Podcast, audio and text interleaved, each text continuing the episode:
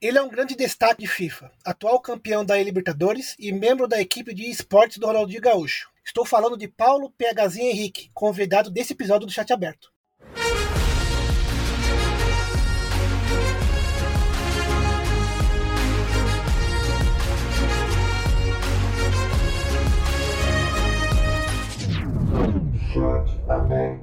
EA Sports. It's in the game.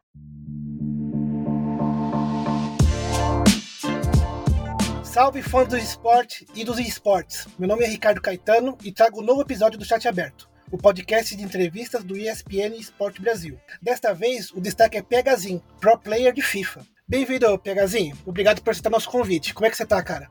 E aí, Ricardo, beleza? Eu que agradeço pelo convite aí de você e todo mundo da ESPN. É um prazer estar aqui conversando com você um pouco da, da minha história e um pouco da, desse ano competitivo que começa maravilhoso para mim. Maravilha, Pegazinho. Depois de tanto tempo aí, sem o cenário pegando fogo, né, cara? Nós estamos de volta e os brasileiros estão mandando muito bem, né? Os brasileiros é, é uma das potências aí mundial no FIFA, com certeza, sem sombra de dúvidas. Vou puxar aqui a sua lista de serviços prestados ao cenário brasileiro de FIFA. Dentre os seus principais títulos, você, em 2021, você foi vice-campeão da Libertadores, sendo campeão dos jogadores de Xbox. Você foi campeão e vice em etapas da América do Sul do Global Series, incluindo o título de, por clubes pela LST Torneios Online, e conquistou a vaga para o Mundial de FIFA 21 programado para Inglaterra na, na época, mas que foi cancelada pela pandemia. Já em 2022, você foi campeão do primeiro qualificatório da América do Sul do Global Series e a, acaba de conquistar o título da Libertadores, além de ser um cara frequentemente convocado para a seleção brasileira. Também está na corrida para uma vaga no Mundial desse ano. Então, é, graças a Deus, são muitas coisas. É, como postaram até algumas pessoas da Europa influentes no meio do FIFA, postaram o número, falaram que era incrível. Eu apenas com 18 anos, eu já tenho, acho que, de oficial, acho que tenho cinco títulos, se eu não me engano. Então já é bastante coisa, eu fico muito feliz. Eu sei que é fruto de um trabalho que não começou hoje. Até quando eu não tinha idade para competir, eu já já estava focado, que quando fizesse a idade eu sabia do meu potencial, eu sabia de tudo que eu poderia conquistar, então fico muito feliz e não quero parar por aqui não. É, eu acho que nunca tá bom e para mim isso ainda tá pouco, eu quero conquistar mais e botar meu nome ali na, na história do FIFA ainda mais. Para começar, Pegazinho, como é que o FIFA entrou na sua vida? Qual foi o momento que você resolveu ser um pro player? Então, esse momento surgiu, tipo, foi visto praticamente por dois amigos meus é, o André e o Sérgio são dois amigos meus, tipo, da minha vida aí que eu fiz no meio do videogame. Eles moravam aqui no Rio e nisso eu jogava FIFA desde 2014. Aí no FIFA 16, 17 ali, a gente já tinha um grupo e eu sempre ganhava de todo mundo. Menorzinho. Aí os moleques já jogavam um torneio aqui no Rio, que é conhecido o campeonato da FFD, Federação Fluminense de Futebol Digital. É se fosse um campeonato carioca aqui no Rio, que estão os melhores pro players do Rio de Janeiro. E ele jogava, esses dois amigos meus. E no FIFA 18 ele falou, cara, você é muito bom, cara, tal, vamos lá jogar. Sei que o parceiro falou, te busca aí, te leva pra jogar o campeonato e tal. Aí eu falei, pô, é, a inscrição era 50 reais, né? Aí eu falei, pô, mano, tá bom, mas vou pedir aqui pra minha mãe pra ver se ela me dá o dinheiro. Aí ela me deu. Aí eu fui jogar. Aí faz de grupos, passei da fase de grupos, aí era no outro sábado. Aí eu voltei, isso tinha 13 anos, eu acho. Aí eu voltei, aí ganhei nas quartas de final, ganhei na semifinal e ganhei a final. Ganhei de, pô, do, ganhei do Thiaguinho, que é um grande player aqui do Rio, o Renanzinho, o Morgado na final. Então foi grandes jogos assim, e eu ganhei um PS4 na época que valia bastante. Aí foi ali que tudo começou por causa desses dois amigos. Eu não sabia que eu tinha esse nível de competir assim com, com profissionais mesmo. E depois da, desse campeonato, eu falei com meu irmão, falei que eu tinha amado essa adrenalina, essa sensação de competir e que eu queria levar isso para minha vida, que é me dedicar para isso. E todo mundo aqui me, sempre me abraçou, minha família sempre apoiou, é, sempre esteve junto comigo. E eu acho que esse é o grande diferencial para o meu sucesso também. Sempre importante, sempre importante.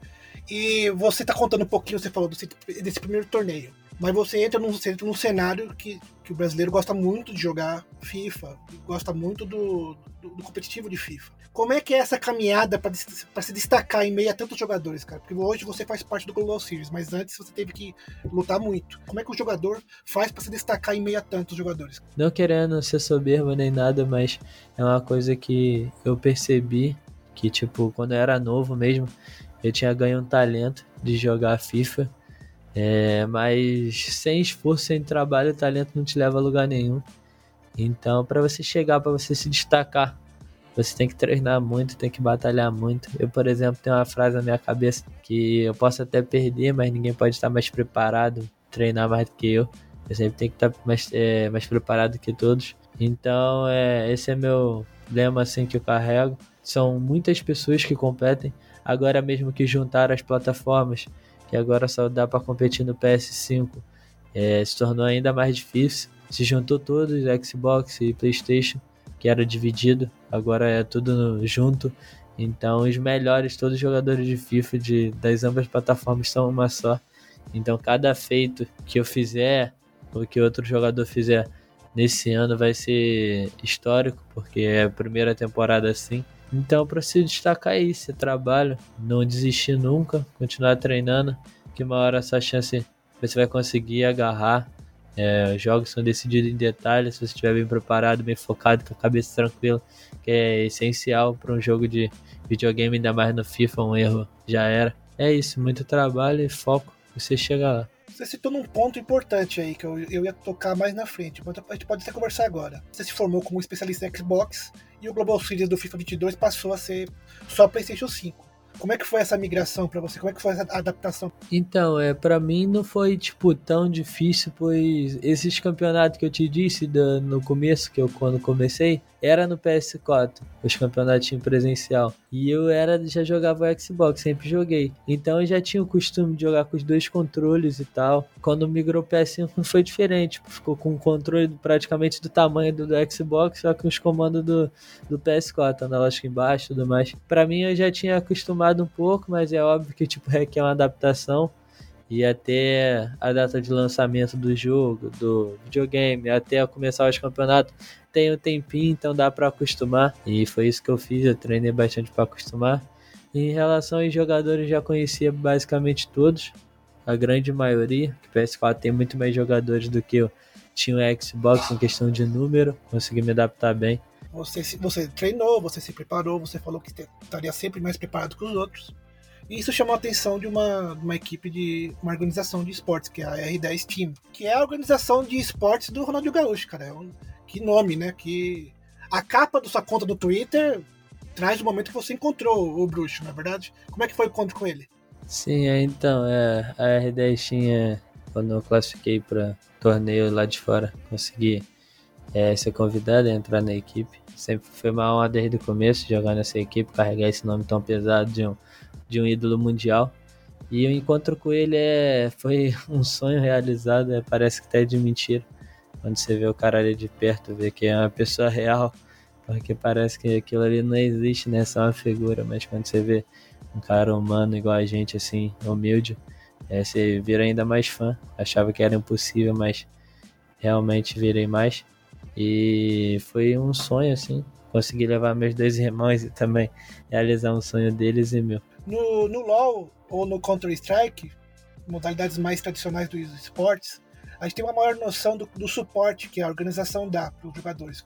Sede, comissão técnica, como é que é esse suporte da organização no caso do jogador de FIFA? O que, que, a, que, que a R10 faz por você? Então, é, a R10 faz muitas coisas, né? Tipo, na todos os jogadores que fecham com a equipe, é, você tem que ter um, uma ajuda de FIFA Point para você, porque esse modo que a gente joga é um modo que você tem que gastar, você tem que, porque senão você não tem um time bom e competitivo, você sai muito atrás. Então a equipe ajuda nesse suporte, a equipe R10 hoje também conta com, com a sede, com a game house, com e tem tudo no, no prédio também. É, tem fisioterapeuta, é, psicólogo. Eles disponibilizam tudo isso para a gente, para deixar as melhores condições possíveis para a gente chegar preparado para os campeonatos e fazer o que a gente sabe. Eles têm uma, uma estrutura muito boa. E sempre que a gente precisa de alguma coisa, eles sempre estão ajudando a gente, não, não, não medem esforços para estar tá ajudando a gente em tudo.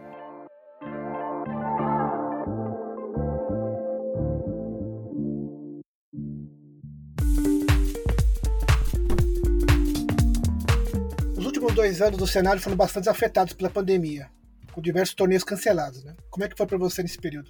Então, é, esse período para mim foi bem difícil, assim, de, de assimilar e tal. Eu não posso reclamar, porque foi, foi os anos que mudaram minha vida. É óbvio que, tipo, fica aquele gostinho de querer jogar um presencial, né? Como eu disputei no FA20, meu primeiro presencial. E logo depois começou a pandemia e acabou a temporada. Eu já estava preparado que o FIFA 21 seria um FIFA que seria meu, que eu iria dar o melhor. E foi o que aconteceu ali. Eu consegui ir muito bem no FIFA 21 no meio da pandemia, os campeonatos todos regionais. E esse FIFA também, já consegui ganhar logo o primeiro, consegui.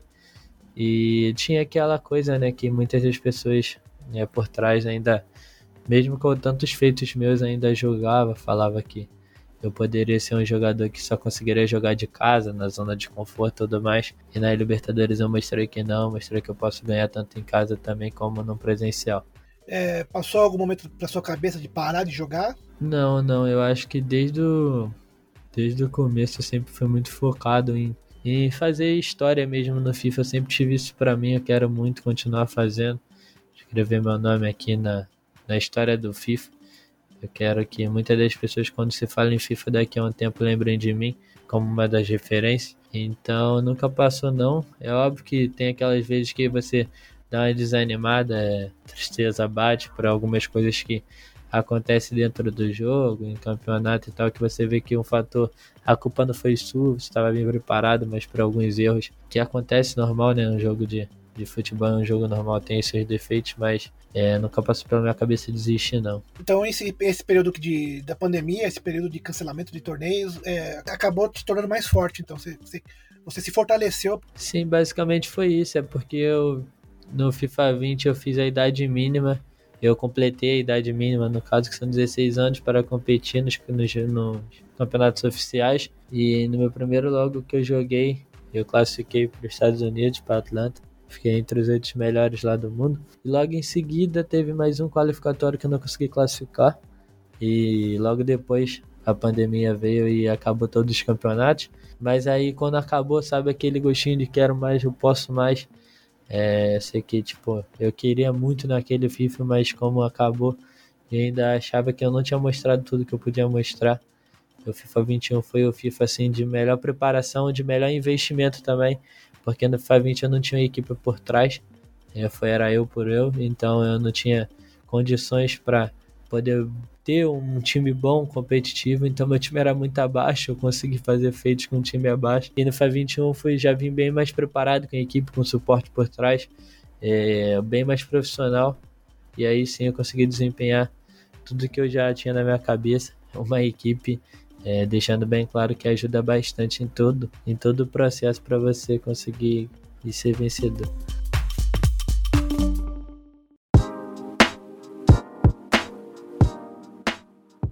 você acaba de vencer a Libertadores no Paraguai, a versão virtual de um torneio tão importante pro, pra gente aqui, né, que é da América do Sul. Como é que foi essa jornada? É, então, a é, jornada dessa Libertadores desse ano foi, acho que foi a mais difícil que poderia ser na fase online, né? Acho que, se eu não me engano, era 256 pessoas jogando e só oito classificavam para presencial.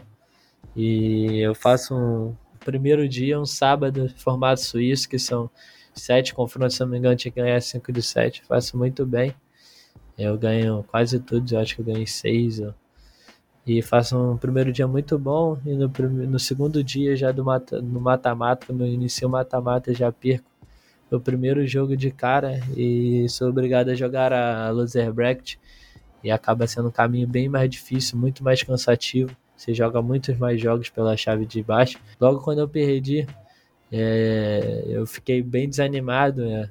achava que não ia conseguir, mas Deus foi me dando forças e fui jogo a jogo conseguindo vencer. Fui vendo que podia, que minha chave É, eu tinha que ganhar todos os jogos, porque eu queria muito essa Libertadores, sempre foi uma obsessão desde o ano passado, quando bati bem na trave, mas esse ano foi, foi a, o jeito mais difícil de classificar, mas eu consegui na raça. E no presencial eu me preparei bem para chegar lá e ganhar esse título que é uma obsessão para mim. E como é disputar os torneios de forma presencial? Faz muita diferença? Sim, eu acho, eu por exemplo encaro muito bem um presencial. Eu acho, uh, acho que por mim todos os campeonatos seriam presenciais. É muito, muito bom jogar um presencial, aquela adrenalina, friozinho na barriga, de entrar num palco. É, porque a gente não teve plateia, mas também quando tem plateia, essas coisas, eu encaro muito bem, eu gosto muito desse cenário. É, eu acho que os campeonatos, né, desde novinho que eu jogava num shopping lotado com as pessoas vendo, me favorece nesses momentos que eu acho que já vem de tempo com esse, querendo ou não, isso é um presencial, é um, uma atmosferazinha diferente de você jogando nessa zona de conforto. Então eu gosto muito de presencial e para mim é sempre especial jogar um. Maravilha, é bom saber, porque agora imaginamos que o Global Series vai, vai engrenar e vai só torneio presencial e, e você vai ser uma, uma figurinha carimbada. Tem jogado com qual formação? Ou... Então, eu mudo bastante. Eu me ada eu começo o jogo sempre na 4-4-2 ou de repente, quando eu treino e tal, vejo que eu tô jogando tão bem, eu vou pra 4-2-3-1. São quatro formações que você pode deixar salvo ali. Eu deixo a 4-4-2, 4-2-3-1, a 4-3-2-1. São quatro atrás, três no meio, um na armando e dois no ataque. E a 4-3-3 conservador, com falso 9. São essas quatro é, formações que eu uso, tipo, deixo pronto mas dependendo da ocasião ali do que o jogo me pede, eu também igualo bastante. Quando eu vejo que o adversário está melhor que eu no jogo, eu sempre procuro é, igualar a formação, colocar a mesma que ele. Então são essas coisas assim que esse trabalho de formação, essas coisas eu deixo mais. Eu, óbvio que eu tenho a leitura de jogo com o tempo passou e eu adquiri, mas essa função eu deixo mais para o meu coach. Nesse momento aí que o ouvinte está voltando aí o que você disse para anotar tudo certinho para repetir, porque para repetir, para repetir o que está fazendo de certinho. Pegazinho, você encarou alguns dos melhores jogadores da América do Sul e se classificou para etapas posteriores do Global Series. Como é que tá a preparação para encarar os melhores do mundo agora, cara, incluindo o torneio de seleções que tá defendendo, você está defendendo nossa, o Brasil? Então, é, a preparação para mim não muda, é, é a mesma. Treinar, me dedicar. A América do Sul é fortíssima para mim, na minha opinião, é a região mais difícil de se competir. A Europa tem grandíssimos jogadores, como algumas outras regiões também.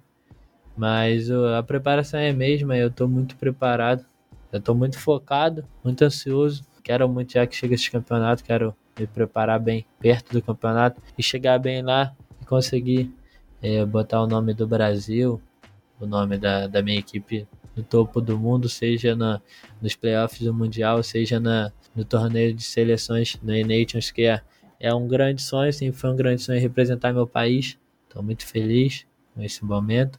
E hoje, hoje e amanhã é a última semana do play-in que a gente, se tudo der certo, a gente carimba a nossa vaga para o Mundial de Seleções. Então, estou preparado para hoje, para amanhã, dar o melhor pela nossa seleção, garantir a gente né, nesse Nations. E lá no presencial a gente vai se preparar bem para com certeza trazer o Excel para o Brasil que no final do ano o Neymar vai trazer o Hepta. Para fechar, o Pegazinho, qual que é a sua expectativa para a realização e a disputa do Mundial do FIFA 22? Então, a minha expectativa é, é a maior é, possível. Meu sonho, né, sempre foi disputar o Mundial. Consegui é, classificar no final passado, mas por causa da pandemia não consegui viajar para jogar, que foi em Londres.